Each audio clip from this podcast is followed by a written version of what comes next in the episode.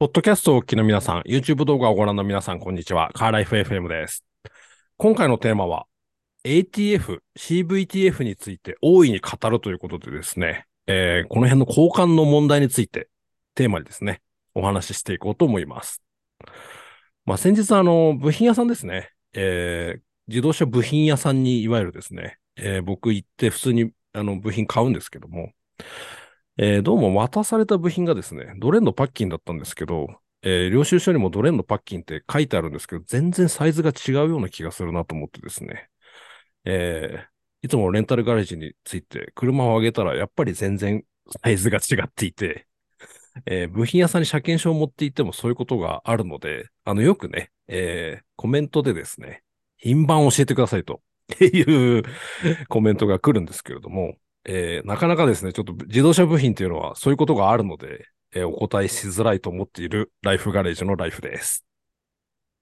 はい。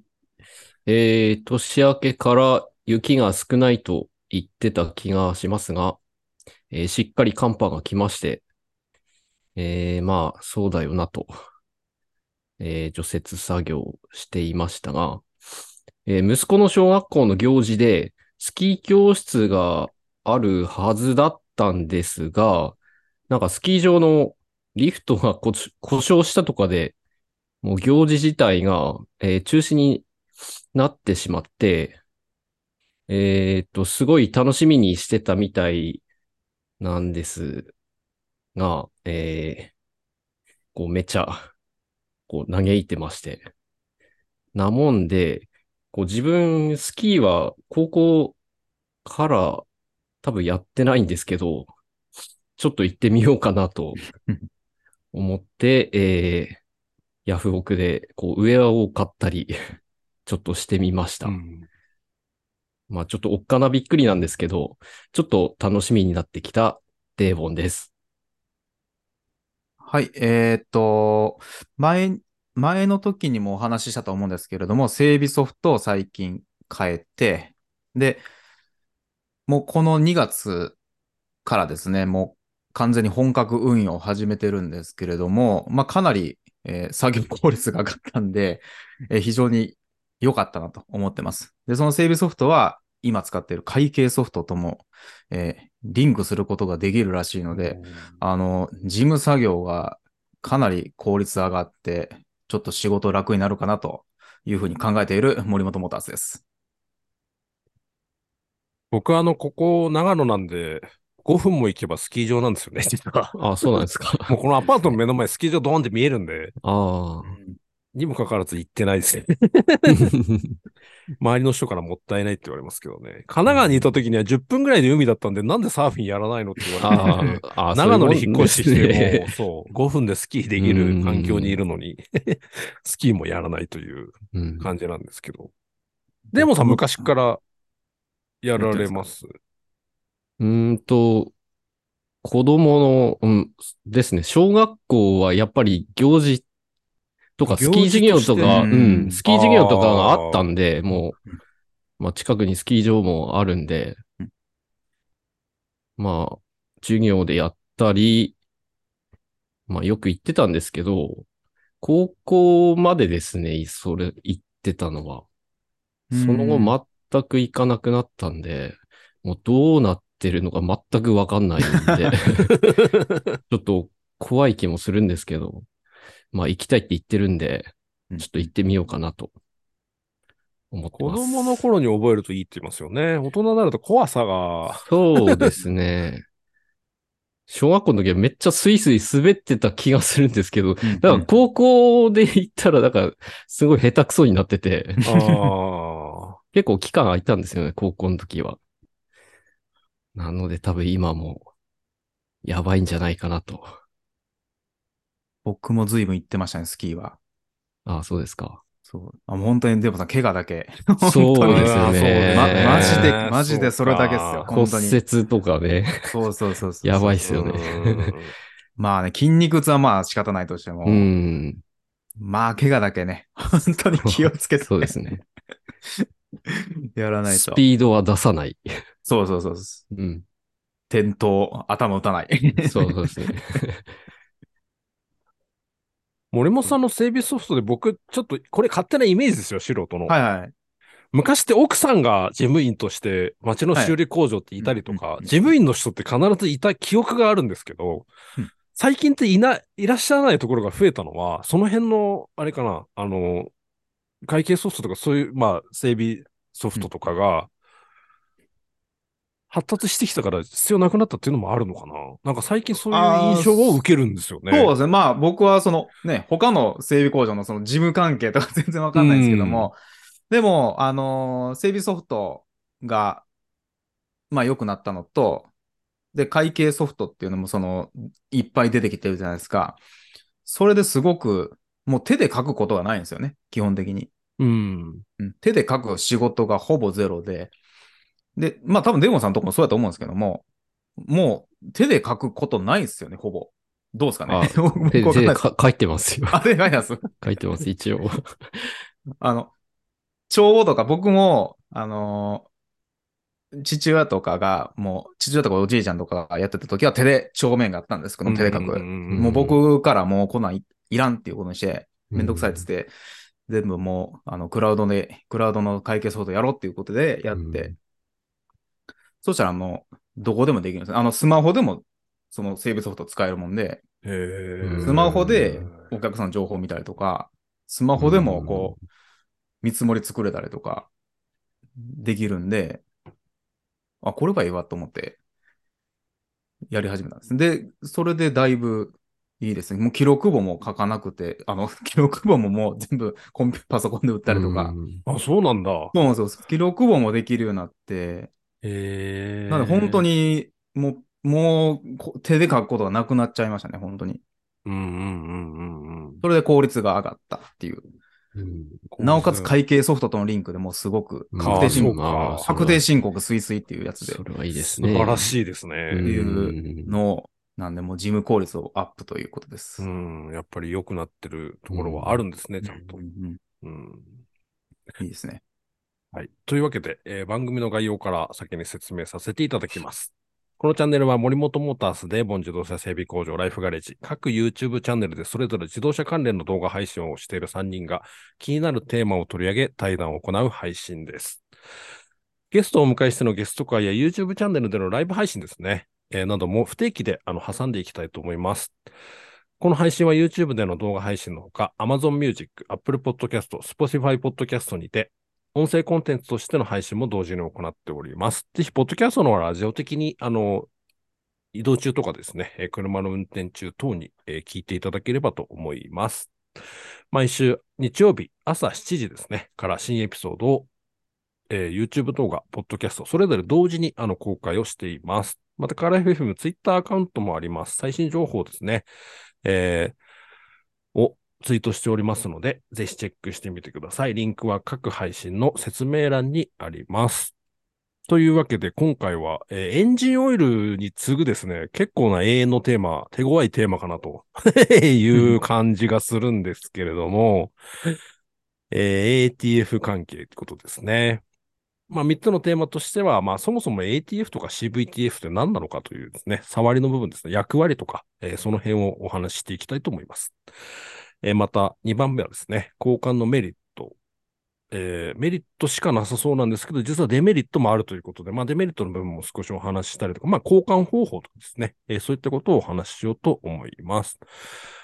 まあ、そしてよく言われていることなんですけれども、仮想庫はどうも交換しない方がいいのではないかという話も出てるんですけど、まあ実際その辺も僕もわからないので、えー森本さん、デーボンさんとですね、あの、自動車工場、整備工場等の方ではどうしているのかということについて、まあざっくりね、3つに分けてお話ししていきたいと思います。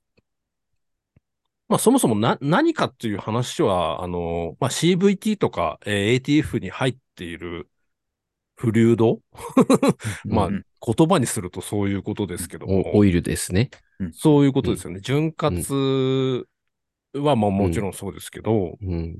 えー冷却は関係ないですかね。冷却もあるか。ありますね。冷却もまあありますね。ラジエーターにあの、そうですね冷やしてる車とかもありますもんね。水冷式のクーラーついてますからね。うん。まああとと、他には、あの、重機でいう作動油的な役割もあありますね。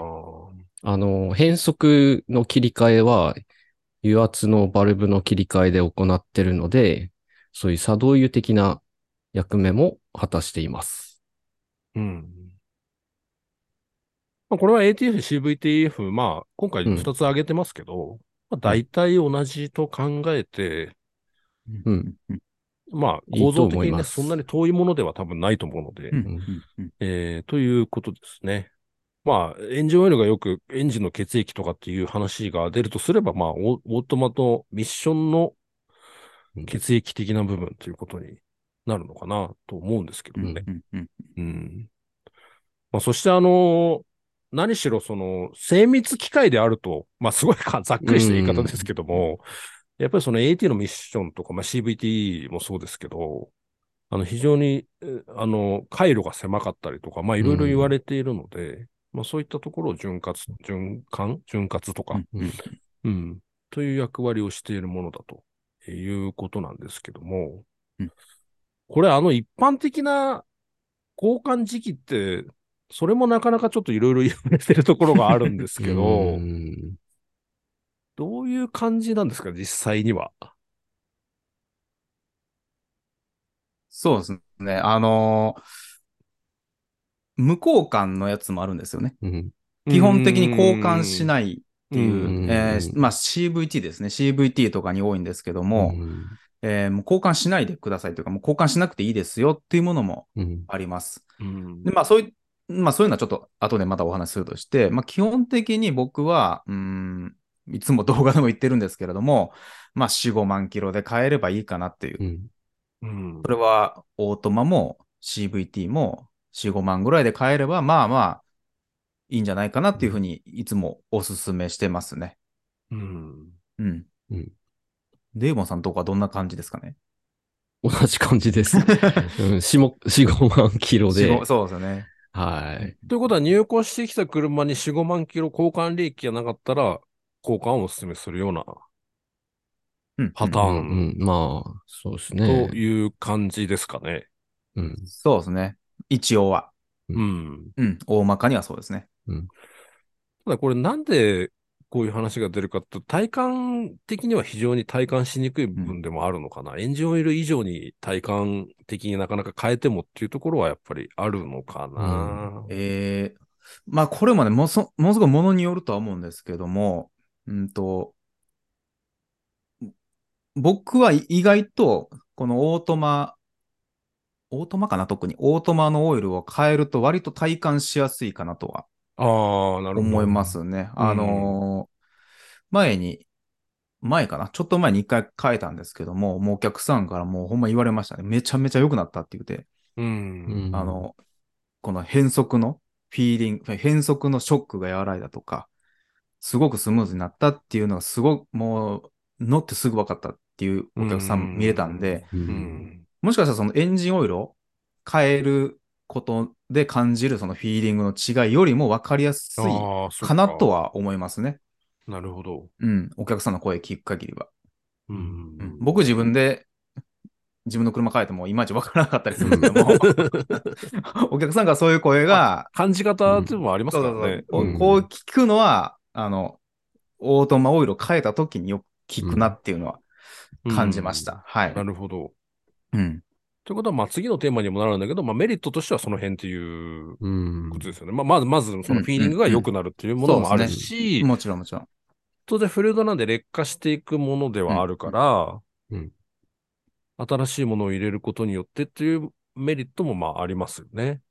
そうですね。本来のまあ能力を取り戻すっていう感じですかね。うんまあ多分、ね、燃費とかにも影響はあると思いますよあ、。そっか。うん。なるほど。燃費が良くなったりとか。うん。うん。やっぱどうしてもエンジンの後にトランスミッションが入ってうんタイヤですから、うん。やっぱり影響はしますよね。うんどう考えても。エンジンがよ伝く、そうそうそうロスしちゃったりとかっていそうですねう感じなのかな。エンジンが良くてもトランスミッションが悪ければ、うん。まあ悪、まあ燃費が悪くなったり走り悪くなるわけですから。うん。まあ両方しっかりメンテするのは大事なことですね。まあ、長持ちさせられますよね、うんうんオートマを。う。ん。そうですね。オートマも壊れたら、なかなかのうん。エンジン並みの修理代がかかってくるんで。そうですね。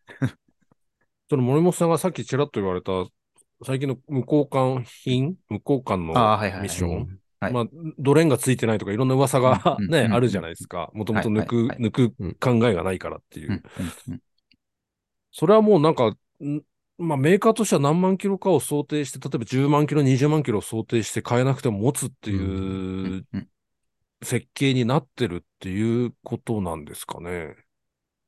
そうですね。まあ、あのまあ僕ももちろんそのメーカーの人間じゃないんで、うんどういうつもりかはわかんないんですけども、肌感覚としては、多分、無交換でも壊れることはないと思うんですよ。少ないと思うんですよ。壊れることっていうのは。ああ、そ、なるほど。そうです。あの、ただ能力はやっぱり落ちるんですね能力落ちて、まあ、せ性能といいますか、本来の力は出せてないけども、まあ、壊れずに使える。で、多分その車ってそんな50万キロ、60万キロ、うんまあ、基本走らないじゃないですかまあ、10万、まあ、10万いい、早いですね。20う万、ん。30万、よくて、走るっていうぐらいの想定やと思うんで、多分そのうちだったら、本当に壊れないんだと思います。うん。ただ、能力は落ちる。うん。なんでそこで新しく変え、まあ変えることできるんですけどね。あの無交換のあの CVT でもああ、変え、なるほど。交換って全然できるんですけども、変えるとやっぱり能力がこう戻るっていうか、うん。いうのはできますんで、まあまあ、これはすごくややこしいんですけどね。すごく。無交換のやつって、うん。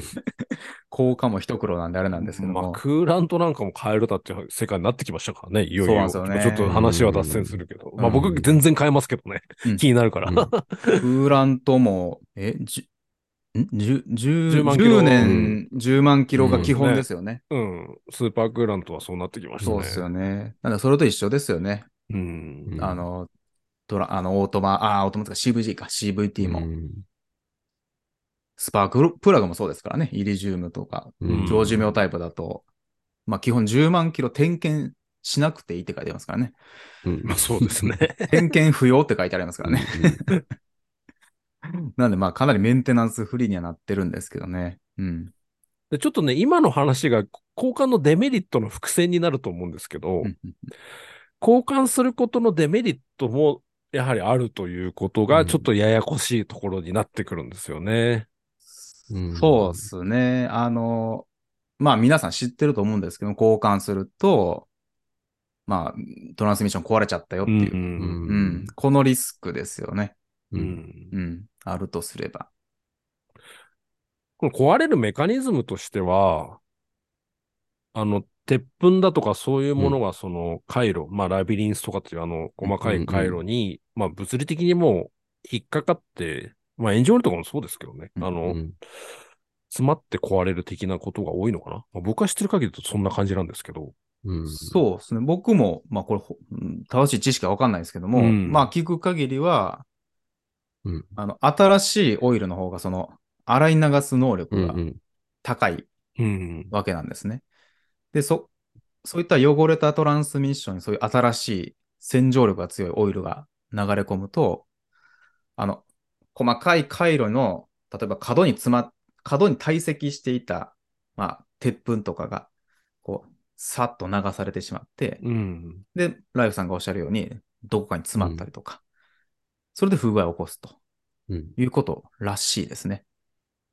まあでも逆にここで言うと、鉄粉は発生しているっていうことですもんね。うんうんあの、うんそそれが起きるっていうことは。うんだから駅の中に確実に、まあ多少なりとも鉄粉が回ったりとか、うんそういった劣化っていうのはしているっていううんことですよね。そうですね。うんまあ、オオイルパン、ね、AT のオイルパンとかあれば、あのね、デモさんも知ってると思うんですよ。うんストレーナーとか。け結構出てますよね。出てますね。出てますよね。マグネットにこそうそうそうそう。う、うウニのような、そうこう、ついてますからね、鉄粉が。YouTube 動画にもね、その辺はよくありますよね。うん、なかなかサムネにすると引きが強いところもそうあったりするんですよそうですね。みんなが驚く感じのあれなんですけども。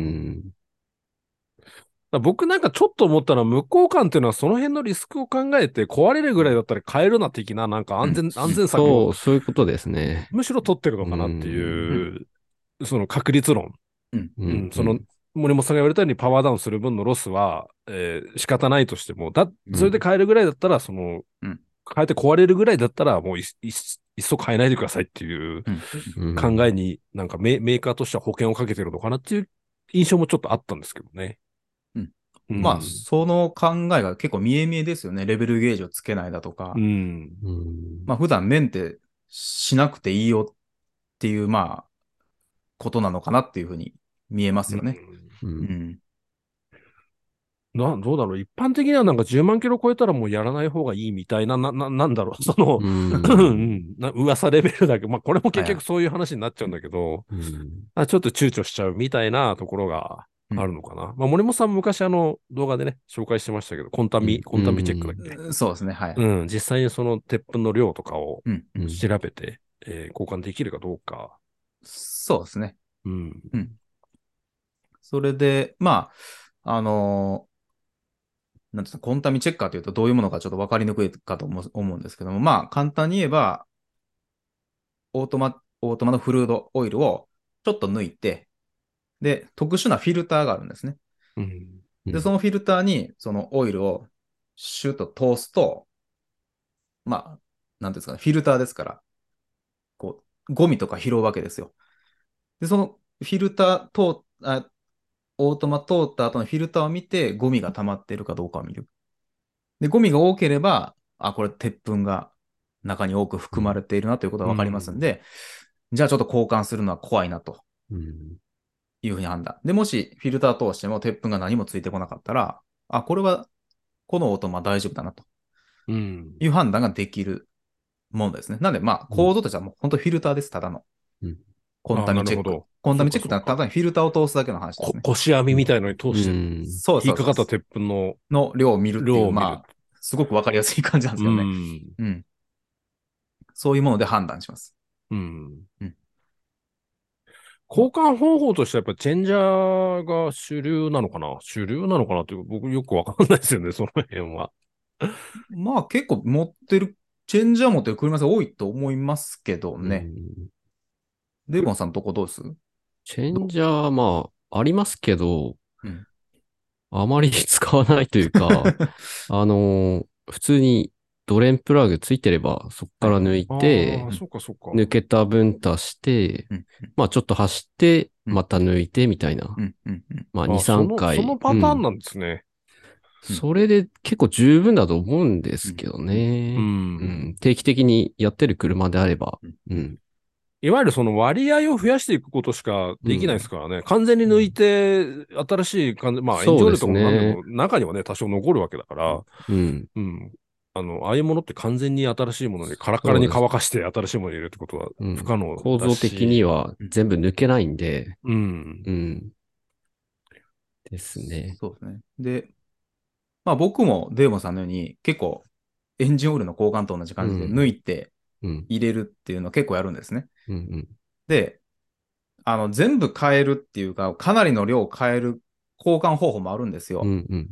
あのー圧縮式とかいうそうですねそうですよね。うん。あれはまあ、うーんと、簡単に言えば、人工心肺装置みたいな感じですよね。うんうん。えっ、と、抜きながあら、ー足しながら、みたいな。うん。オートマの、こう、流れるラインの間に機械をかますんですね。うんうん。うんうんうんうん。で、古いオイルを取りながら新しいオイルを入れる。うんそれをぐるぐるぐるぐるしていけば、あの、完全にリフレッシュされますよね。う。うんんうん。それで交換することできるんですけども、それめっちゃくちゃフルード使うんですよ。そうなんですよ。確かにそうだと思う。かなりお金かかりますよね。うん10 15、6 15、うん15は行き過ぎか。まあ自分十数リットル使うんですうんね。うん。ちゃんとやろうと思ったら。そうですね。しか、も、オイルパン、ね、ほんもっとやろうと思ったら、オイルパンもはくって、ストレーナーも変えてとかして結構高いですよね、あれ。そうですね。なんで、まあ、そこまで、んまあ、やらなくてもいいかなって思うんで、それだったらうんデーモンさんがおっしゃったように、もう4、5万キロで抜いて入れて、ちょっと走って抜いて入れてをうん2、3回繰り返す方があの、コスト的にもうん。お財布にも優しいし、で、能力、あの、トランスミッションにも、トランスミッションにも優しいんで、うん。いいかなとは思いますね。意外とそのやり方だったんですね。もうなんか、機械を使うのがうん。もう当たり前なのかと思ってた。うん。僕はそうやってやるんですけど、あの、うん。機械ないんで、当然、抜いて、量カップで抜けた量測って入れて、うん。超アナログ的な、うん。うん。そう。あの、要領書ではそう、そうせって書いてあるんですよ。あ、そうなんだ。要領書ではそれでいいって書いてあるんですよね。一応。見ると、とうん。いろんな見ると、それで全然いいですみたいな感じで書いてあるんですけども、まあ本当に綺麗にしようと思ったらやっぱり圧縮式ですよ。うん、まあそうですよね。一番いいと思います。本当に綺麗になるんで。うん。しかもなかなかその ATF もお値段的に結構いいお値段するから、うん高いっすうね。んあれをそれだけの量ってなると、そうっすね。うん。あ、デーボンさんとか、その、はいオイルってどういうストックをしてますか？えーっとですね、CVT フルードを、まあ、交換する場合、新車、こう、保証が残ってる場合は、ああ、なるほど。うん、うん極力純正フルードを使ったりして、はいはいはい。まあ、あとオートバだったら結構、うん、汎用フルードというか、ああ、まあ一応、その、純正何々フルード対応の、その社外のフルードとか使ったりはしてますうんね。うんうん。うん。確かにそうですね。うん。その辺もなんか、ホンダは専用を必ず使えとかね。あ、ホンダはそうですね。うん結構純正でやってますね。なんかいろいろありますよね。うん。そうですね。うんホンホンダだけは純正持ってるとかね、ありますね、うん結構。そうですね。AT がちょっと特殊、内製で特殊だっていう話うもん。ありますからね。AT も CVT もそうでしたね。そうですね。あの、ジャダが出るっていうそうですね。純正以外を使うと。うん。で、まあ、僕も社外ですね、基本。あの、うんメーカーごとに揃えてたら、えらいことになりますよね、そう本当にね。なんですよね。うん。うん。なんで、それは大変なんで、やっぱり、マルチのものを一つ、ドンと置いておいて。うんで、それにみんなに、あの、ホンダでもトヨタでも、日産でもこう使っていくっていううん感じですね。なんか恐ろしい話だけど、ATF にいい悪いってあるんですかね？エンジンオイルと一緒で。でも、あれは、なんかわかんないですよね。聞かないっす。そうっすよね聞きます？あんま変なのはう、ん。のは使わないですけど。使わないっすよね。まあ、だからもう、僕使うのは本当に、もう皆さん知ってるようなメーカーしか使わないですよ。うんうんまあ、例えばわ、まあ、うちはもう基本的に AT とか CVT ワコーズの使うんですけども、うん間違いないですね。うん、うんそういう。で、ワコーズだと、その、向こうがチェックした表があるんで、ああ、一覧があって一覧がうんそうですね。そうういう、うん。一覧ずらーっと来て、この車のこれに合いますよ。うん。って対応してますっていう。ああ、なるほど。ど。こう、丸って書いてあるんですよね。うんうん。まあ、だったら、だったら安心じゃないですか、やっぱり。うん。うんちゃんと向こうで確かて、向こうでテストしてくれているそうですねので、じゃあもうこれで安心して使えるなってことで使ってますね。いや添加剤を入れるとどうのこうのとかね。まあいろんな話がすごい、うんエンジンオイルと同じなんで、どうしても10種類ってそういう話になりうん。がちですけどね。そうですね。うんで、この質問結構来るんですよね。定期的に。ああ。来ます。最初に言ったら、だからエンジンオイルとね、並ぶ二大巨頭だと思うんですよね。そうっす。ああ。うん。そう。これも結構来るんで、質問が。うんで、それは多分、あの、D、あの、無交換の CVT とかあるんで、こう質問してくれた方が、これ交換したいんですけどって聞いたときに、あ、これ交換しなくていいんですよっていうふうに言われたの、で、えっと思ってしまって、それで聞いてくる。うんうん。本当に、本当に交換しなえ、くて。そんな交換しなくていいってあるのっていうふうになってうん、それでちょっと疑問に思って質問される方とか、あとまあ、あの、仮想校で断られたっていう。うん。それで、え、断られるってどういうことなんだろうっていう。そっか。なんで断るんだろうっていうことで結構質問される方が多いですね。この AT、うん CVT って。なんでなんだろう？なんで断るんだろうっていうことで。それは断り方じゃないかなと思います。そこのもの、これこれこうだからダメなんですよって言ってあげればそれでいいよまあそうですけどね気はしちゃいますけどね。うん、まあまあ、まあでもそれそれわかりますけど。そう、んそれでなんか、本当なんだろうかとかね。うんう。ん。多分せつ、ちゃんと説明しないと思うんですけどね。交換しなくていいっていうのもね。要するにリスクがあるっていうことを、っていうことそうそうそうねそう。うん、先ほど言ったように。うん。まあ一般的にはその変えれば良くなるという印象しかないですからね。よほどなんか車のことを知っていて、AT ってこういう風になってるんだよっていうことを、ううんん。まあエンジョイルのフラッシングとかもね、あの一時期もん、うん問題っていうかな、あの、なりましたけど、うんうん。似たような問題なのかな。そうねする、うんそうするとその三つ目の結論的に言うと、仮想校ってリスクを考えると、変えなくてもいいのかなっていう発想になるのかな、やっぱり。どっちを取るかで言えば。うんそうですね。あのーあの、絶対変えなきゃ、あ、例えば無交換のうん。やつですね。無交換のやつの場合だと、あの、絶対変えなきゃいけないってことは正直ないですね。変えなくても多分壊れないと思います。うんうんうんで、まあ結構走ってしまってずっと交換しないまま走って、下手に変えて壊れるよりかは、うん。そっか。今動いてるんだからそれでいいのかなっていうのはありますし。うん。うん。でもそれが嫌であれば、やっぱりその、デーモンさんもおっしゃってたように、早めに変えておく。うんそうです。ね。そうなる前に変えておくっていうのがうん。いいかなと思いますね。うん。うん。でこの、この辺、な、なん、難しいですね。うん難しいな、です。な、なんていうのか。壊れる可能性があるような、あよようなっていう言い方もちょっと悪いけど、壊れる可能性がありがちな仮走行車になって、うん10万キロとか13万キロとか12万キロとかになってきて、えー例えば AT が壊れて 乗せ替えましょうってなったら、うん。とてもじゃないけど、そんな、もうね、あの、それなりに走ってる車だから、なかなかお金もうん。ね、そこで AT 乗せ替えてもうまでっていう話には多分ならないようなもう時期になってる車が危ないわけだから、結局のところ。うん。だったらもうなんか触らずにこのまま、そうですね。ううんん。っていう話にやっぱりなるのかな。なるですね。うんで、まあ一応それのためにコンタミチェッカーがあるっていうのはなってるんですけども、うん。うん。コンタミミチェックは、その、なんだろう。やる車全部に対してやるわけじゃないですよね。例えば2万キロの車にはやらないですよね、当然。やらないですね。うんそれなりにちょっとなんか危ないんじゃないかなっていう時期の車に対してっていうことですよね。そうですね。まあ、ゲージついてたらゲージ出して、ウエス見て、わ、黒って思ったら、ちょっとこれ、ちょっとこれで試そうとかいう感じとあか、ー。あこれ大丈夫かなとか、うんいうのでやることはありますね。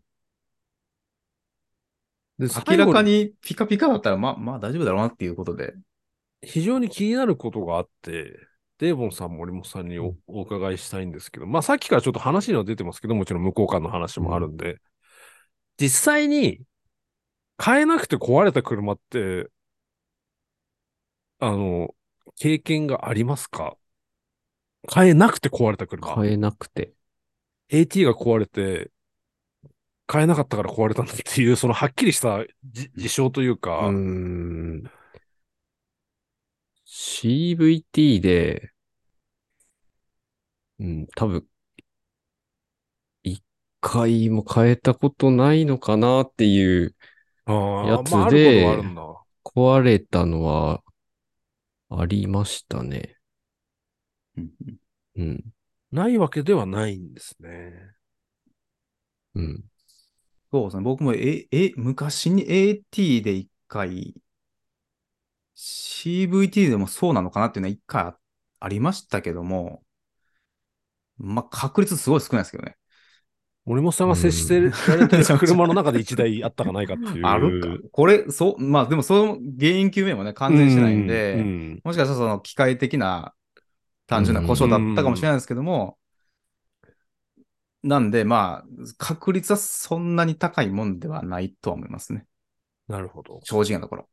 うんうんまあ、ちょっと話をややこしくしてしまうかもしれないですけど、そうですよね。うん。だけにやっぱり難しい、判断の難しいところっていう感じなのかな。そうそうでですすね。ね。確率は低いけどゼロではないですっていう感じですね。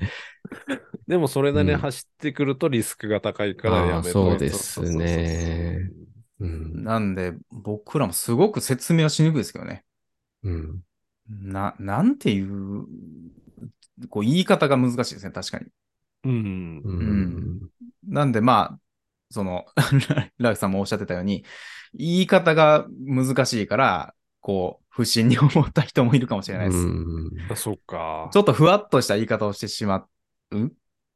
しかないですもんね、でもね。なん、なんとも言うことないですよね。そうですよねうんうん。うん。その、絶対大丈夫ですっていうのでもないしなとかいうのもありますし。